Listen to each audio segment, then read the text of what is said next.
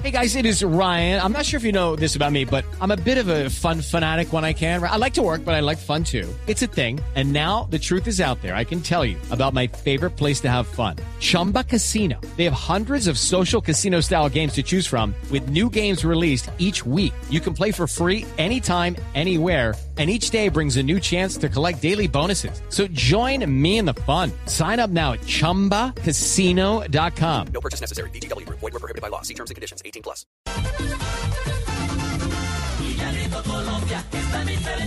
Tres de la tarde, 42 minutos y por aquí llueve por eh, Mendoza no escampa. Porque Oscar está en la sede del torneo suramericano juvenil de fútbol, pero resulta también que está en la sede de gimnasia de Mendoza y de Independiente de Mendoza. Resulta que eh, armaron una fiesta de cumpleaños eh, del uno para el otro, eh, de, de aniversario, y terminaron agarrados con bronca, peleas, se dieron puños, de todas esas cosas. Y para acabar de ajustar por ahí también por los lados de Argentina, los hinchas de Racing y de Independiente estaban en un crucero cuando jugaron el último clásico y se agarraron a pescozones en pleno barco. ¿Qué me Cambiaban, dice? cambiaban de bar, iban, iban de, de- de un bar eh, eh, de, los, de la parte alta a la parte baja. ¿Y qué me Sí. dice del otro escándalo del peruano que ¿Qué? es ecuatoriano, no tiene 20 Max años? Barrios. Ni No, 26 no, resultó de no, 25 años. Tema, tema complicado. Ya lo, ya lo van a devolver. Tema- Claro, no, ya lo devolvieron sí. incluso. Sí, incluso ya lo porque- devolvieron. Porque escuché que el papá, el papá, tu- eh, o sea, él sí nació en Ecuador, ¿cierto?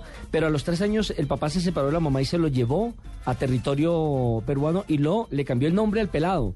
Sin embargo, el pelado se devolvió para Ecuador, jugó con el nombre de Juan Carlos, se me escapa el apellido, hasta los que hasta el año pasado y lo descubrieron dos compañeros de la selección sub-20 que fueron quienes finalmente lo denunciaron. Don Oscar Gómez, ¿qué pasa a esta hora en el Estadio Islas Malvinas? Que ya arrancó su programación en esta tercera fecha del torneo suramericano juvenil, segunda fecha, y que tendrá el partido entre la selección de Colombia y la selección de Uruguay a las 8 de la noche como el plato fuerte. Ya está en el estadio, ¿no? Hola Javier, buenas tardes. Sí, 5.44, llevamos unos ocho minutos del partido. Se ha salvado la selección de Chile. Ecuador ha tenido la opción más clara para abrir el marcador. Es el primer partido de esta segunda fecha del hexagonal Javier. Y así como ustedes lo han dicho, eh, el tema de los hinchas está aquí caliente, no solo por, por lo que ha pasado con los hinchas de Independiente, eh, sino porque se viene un clásico Boca River muy pronto, el 29 de enero. Entonces hay que tomar medidas eh, preventivas para este partido, que será el tercero entre estos dos equipos tradicionales del fútbol argentino. Se salva ahora la selección de Ecuador. En fin, bueno, comenzó entonces esta segunda fecha, Javier. Colombia llegará al estadio sobre las 6 y 30, hora de nuestro país. Eh, se esperan un cambio por lo menos en el ataque. Se vino, tiro en el palo, señores, qué pena, vino tiro en el palo de la selección ecuatoriana de Junior Sornosa. Así que Ecuador manda la parada en este momento en el primer juego. Les contaba que se espera al menos un cambio, sobre todo en el ataque, eh, Javier. Es posible que vaya eh. John Córdoba comandando el ataque Oscar. frente a la selección de Uruguay. Oscar, déjame yo narro. Señores y señores, ataque Ecuador por la punta izquierda. En este momento lleva el balón, lo va a perder. ¡Ay, qué pata no, tan horrible que le metió ese tipo ahí, mira! ¿Qué más?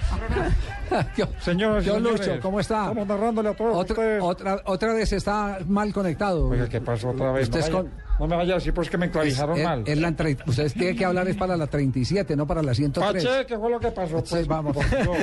Oscar, entonces, entonces está, está confirmado que está confirmado eh, el, el ataque con el hijo de Asislo, con John Córdoba. Eh, Javi- y Cuero, Javier, ¿no? eh, ayer, ayer en la práctica puerta cerrada paró un equipo con 4-3-2-1 y ese uno, ese atacante fue John Córdoba. Incluso eh, el técnico antes de la, de la práctica final siempre nos deja hablar con los jugadores que pueden ser protagonistas y uno de ellos fue John Córdoba. Puede ser la novedad, recordemos que, que él ha movido mucho el Pisi Restrepo la nómina, no tiene una una nómina tipo para cada partido, así que hoy podría colocar a este jugador que puede ser bueno en la medida que puede chocar mucho con los defensores de Chile que son de Uruguay, perdón, que son así fuertes como como John Córdoba. Entonces puede ser una alternativa desgastarlos con el choque en la primera parte y de pronto jugársela con cuero para la etapa complementaria. Nosotros estamos pensando, como te dije, en hacer toda la cantidad de, de puntos que podamos hacer. Ya iniciamos con tres, ahorita hemos visto que Uruguay es un rival fuerte y no va a ser nada fácil, pero nosotros con el plantel y el grupo que tenemos, creo que vamos a conseguir los tres puntos que necesitamos. Bueno, la reacción de John Córdoba y también tuvimos la oportunidad de hablar con el técnico Juan Berseri de la selección uruguaya. Él le tiene mucho respeto, a este equipo.